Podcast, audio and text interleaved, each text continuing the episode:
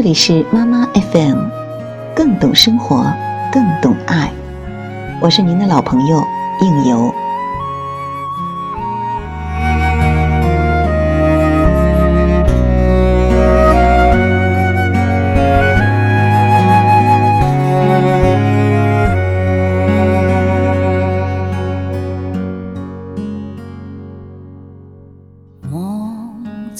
昨天听了一个节目，讲述男女相处的三两事，觉得讲得很好。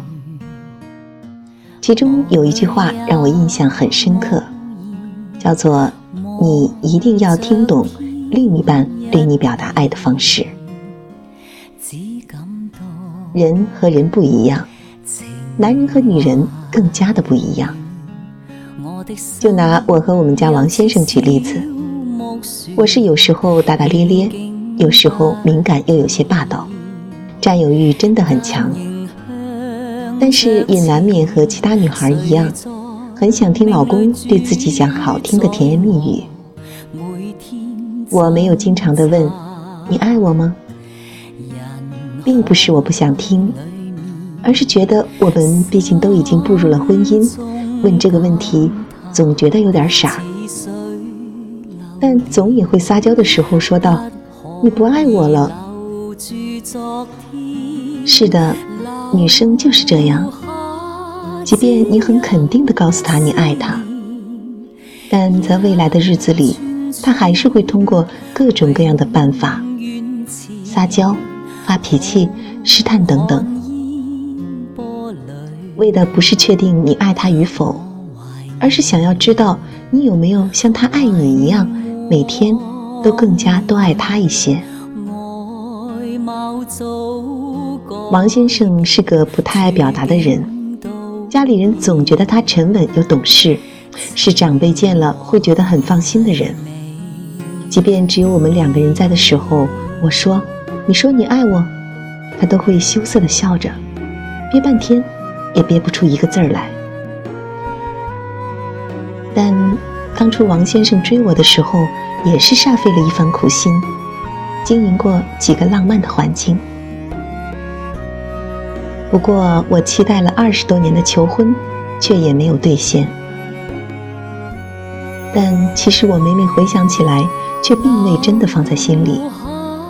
总觉得他已经给了我他所能够给我的最好的生活和未来，那些形而上的东西，反而倒是不重要了。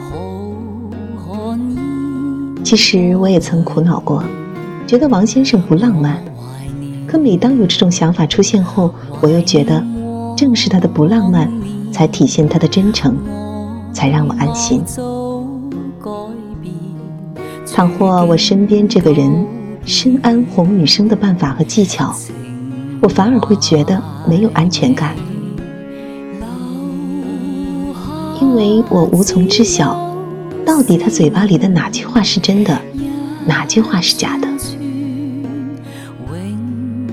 女生天生缺乏安全感，尤其我这种想象力丰富、外加情商略高的女生，总自负自己看很多东西都比较透，也自负于能够看懂人心，所以总会给自己带来一些困扰。但是王先生却以不变应万变。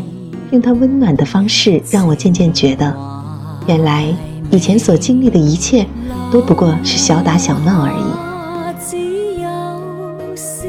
我越来越爱我的王先生，因为我能听到他在用他的方式，每一天都告诉我他的心意。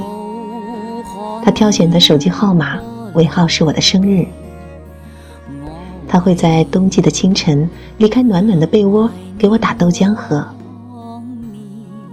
他会不沉迷游戏，到点就立刻到楼下买菜回来，给我做一桌子我爱吃的菜。他也会在下雪天接送我下班，而后手拉着手回家的时候，畅想一下我们孩子出生以后的生活。他会觉得别人的媳妇儿有顺溜，我媳妇儿也得有一个。他会赚了奖金。开开心心的全拿回家都给我花，然后自己只留一点零花钱购买个烟，吃个饭。他会在做什么事之前都问问我，即便是要买个打游戏的耳机。他会在我怀孕的时候坚持给我热牛奶，并看着我喝完。他会把冬天刚拿回来的冰酸奶暖热了再给我。他会在我犹豫未来的时候坚定地告诉我：“想冲就往前冲，那么大一家子人呢，还照顾不了孩子了。”他会和我一起开心的隔着肚皮和宝宝互动，给宝宝唱《三只小熊》。他也会每天早晨出门前。一字不差的给我一个 goodbye kiss。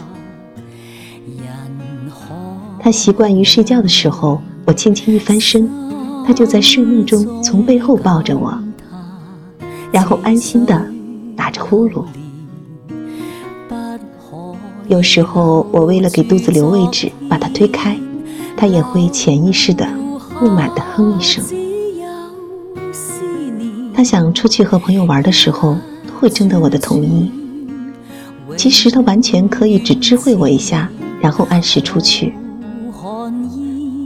但他还是一口一个媳妇儿，一口一个媳妇儿的哄着我答应后，把我安全送到娘家，自己再欢喜的跑出去玩儿。一个男人给自己花钱很仔细，给媳妇儿花钱却眼睛都不眨一下。这就是我们家王先生。有一句话说的很好：“我爱你，也爱和你在一起时我的样子。”最好的爱情就是两个人谁也不用为了对方，硬生生的拔掉身上的刺，而就是那么刚刚好，两个人懒懒在一起，勤快勤快到一起。贪吃在一起，贪玩在一起，两个人的凹凸之处正好可以拼在一起，谁都不会被对方身上的刺伤害到。而我也慢慢学会，不再用自己表达爱的方式去绑架他，也和我一样，而是渐渐懂得他表达爱和责任的方式，然后默默记在日记本里。记在心里。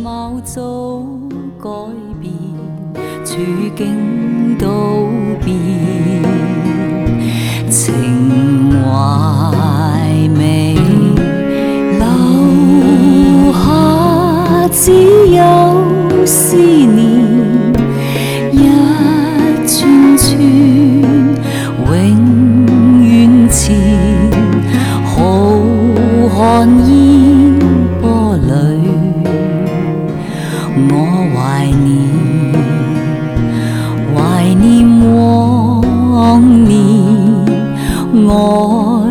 貌早改变，处境都变，情。妈妈 FM 感谢您的收听。如果您喜欢我们的栏目，可以关注微信公众号“妈妈 FM”。